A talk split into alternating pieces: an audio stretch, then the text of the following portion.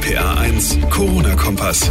Schöne neue Woche zusammen und willkommen zu Ausgabe 68. Heute am 13. Juli. Ich bin John Segert. Schön, dass ihr eingeschaltet habt. Kollektives Kopfschütteln an diesem heutigen Montag über die Bilder, die uns aus Mallorca erreicht haben. Deutsche Partytouris am Ballermann in Scharen, dicht an dicht, gröhlend und feiernd und das alles ohne Maske.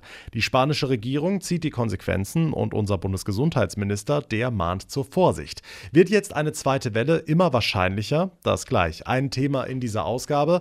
Außerdem sprechen wir über ein aktuelles, vergleichbar hohes Risiko wie eine Corona-Infektion. Die Deutsche Krebshilfe hat heute nämlich besorgniserregende Zahlen vorgelegt, wonach 50.000 Krebsoperationen wegen der Pandemie verschoben wurden.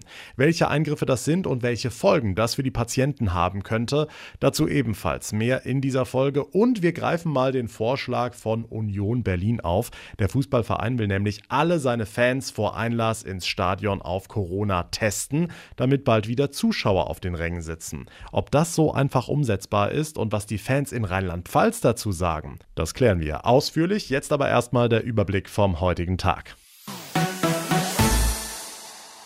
Es waren wohl die Bilder des vergangenen Wochenendes. Hunderte feiernde Touristen singend und gröhlend dicht an dicht ohne Mundschutz im 17. Bundesland der Deutschen auf Mallorca. Die spanische Regierung hat schon reagiert. Seit heute Morgen gilt auf Malle wieder eine Maskenpflicht für alle im Freien. Nur noch am Strand darf der Mund-Nasenschutz abgenommen werden. Und Susi Kimmel aus den RPA1 Nachrichten, auch Bundesgesundheitsminister Spahn hat sich heute zu den Ballermann-Touris geäußert. Ja, und Spahn ist besorgt, dass wir im Urlaub jetzt vielleicht zu nachlässig werden. Die Gefahr einer zweiten Welle sei real, sagte der Minister heute in Berlin. Der Ballermann dürfe nicht ein zweites Ischgl werden, so Spahn. Daher habe ich eine Bitte an alle Bürgerinnen und Bürger. Bitte halten Sie Abstand. Bitte halten Sie sich an die empfohlenen Hygienemaßnahmen. Und bitte tragen Sie überall dort, wo es in geschlossenen Räumen empfohlen ist, die Alltagsmasken. Mit diesen relativ einfachen Mitteln können wir alle dazu beitragen, Rückschläge zu vermeiden und das Infektionsgeschehen weiterhin niedrig zu halten. Und das gelte überall auf der Welt, nicht nur auf Mallorca. Spahn betont, wir dürfen uns nicht in falscher Sicherheit wiegen. Hm, bei der Pressekonferenz war vorhin auch Lothar Wieler dabei, der Chef vom Robert Koch Institut, und der hat anhand einer neuen Studie verdeutlicht, dass sich das Coronavirus weiterhin stark verbreiten kann. Ne?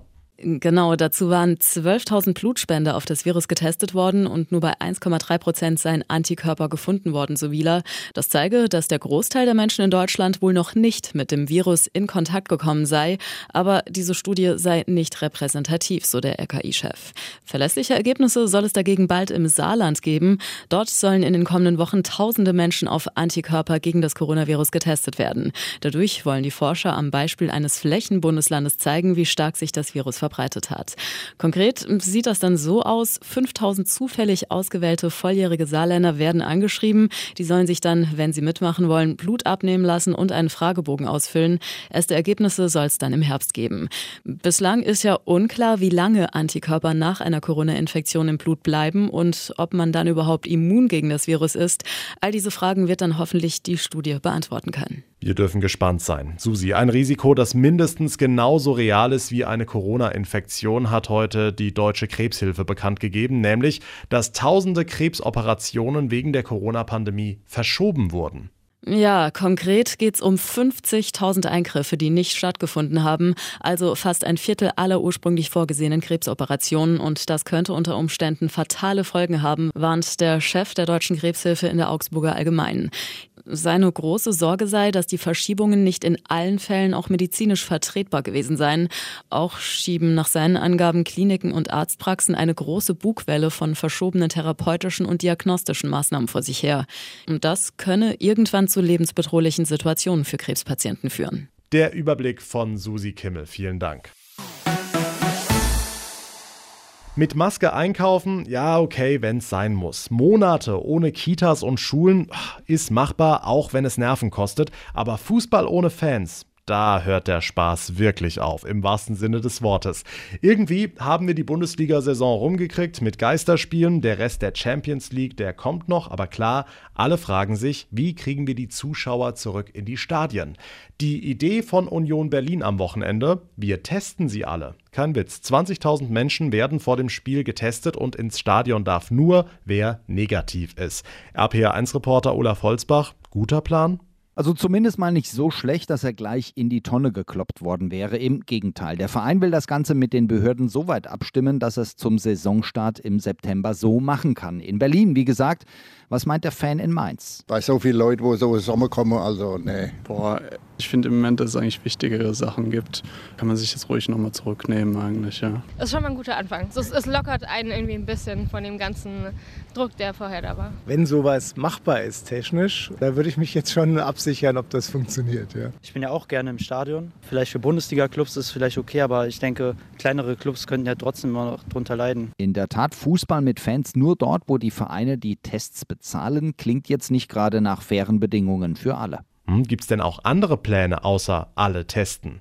Es gibt, ja, sagen wir, Überlegungen, meistens in die Richtung weniger Leute in die Stadien. RB Leipzig zum Beispiel. Jeder zweite Platz bleibt frei, sind immer noch 20.000, aber mit Abstand und Maske im Fanblock? Also Aufwand ist hoch, aber wenn die Leute es wollen. Vielleicht am Anfang etwas weniger Leute, aber dann nach und nach immer mehr. Ich finde es auch tatsächlich ein bisschen komisch, dass in teilweise in Opern Leute fünf Meter auseinander sitzen müssen, aber im Flugzeug ganz eng beieinander. Es ist vieles komisch im Moment. Da spielen sie ja in England schon äh, dann Stimmen ein und Kulisse, die gar nicht da ist und so. Das funktioniert ja auch ganz gut. Aber eben nur vor dem Fernseher. Mainz 05 will übrigens ein Konzept der DFL und denkt zum Saisonauftakt auch an ein halbvolles Stadion bis jetzt. Tja, besser als nix. Die Fußballvereine wollen ihre Fans zurück und die Fans ihren Live-Fußball. Nur wie? Das ist noch die große Frage. Dankeschön, Olaf Holzbach.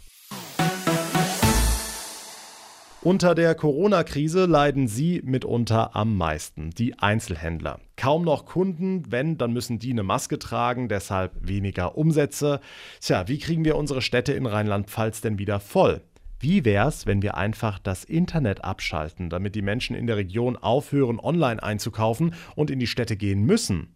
Dieser Vorschlag liegt jetzt tatsächlich in Dresden auf dem Tisch. RPA1-Reporter Jan-Felix Kraus, ist es denn ernst gemeint? Naja, die Partei ist ja eigentlich bekannt für Satire, die hat das erstmal ein bisschen überzogen. Und dann sind andere drauf eingestiegen. Ursprünglich ging es darum, zwei verkaufsoffene Sonntage zu veranstalten, aber statt die Läden nur von 12 bis 18 Uhr zu öffnen, soll in dieser Zeit auch das Internet komplett abgeschaltet werden. Und so blöd wie es klingt, die Änderung wurde durchgewunken. Okay, und das heißt, sonntags gibt's dort jetzt kein Internet mehr, oder wie?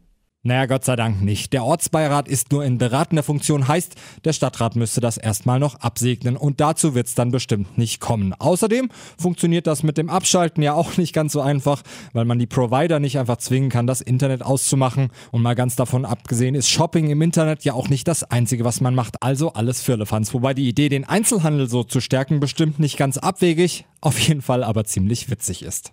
Unfassbare Geschichte. Die Partei in Dresden hat vorgeschlagen, das Internet an zwei Sonntagen auszuschalten, um den Verkauf in der Innenstadt wieder anzukurbeln. Erfolg haben sie damit aber vermutlich nicht. Dankeschön, Jan-Felix Kraus. Und damit komme ich zum Ende der heutigen Ausgabe. Wenn euch der Podcast gefällt, dann würde ich mich sehr freuen, wenn ihr ihn abonniert bei Spotify, bei iTunes, wo auch immer ihr mir gerade zuhört. Und ihr könnt mir auch gerne Feedback zukommen lassen. RPA1 John bei Facebook, über Instagram oder schreibt einfach eine Mail ins Studio über rpa1.de. Mein Name ist John Segert. Ich bedanke mich ganz herzlich fürs Zuhören. Wir hören uns dann in der nächsten Ausgabe wieder, sprich morgen Abend. Bis dahin eine gute Zeit und vor allem bleibt gesund. Der RPA 1 Corona-Kompass.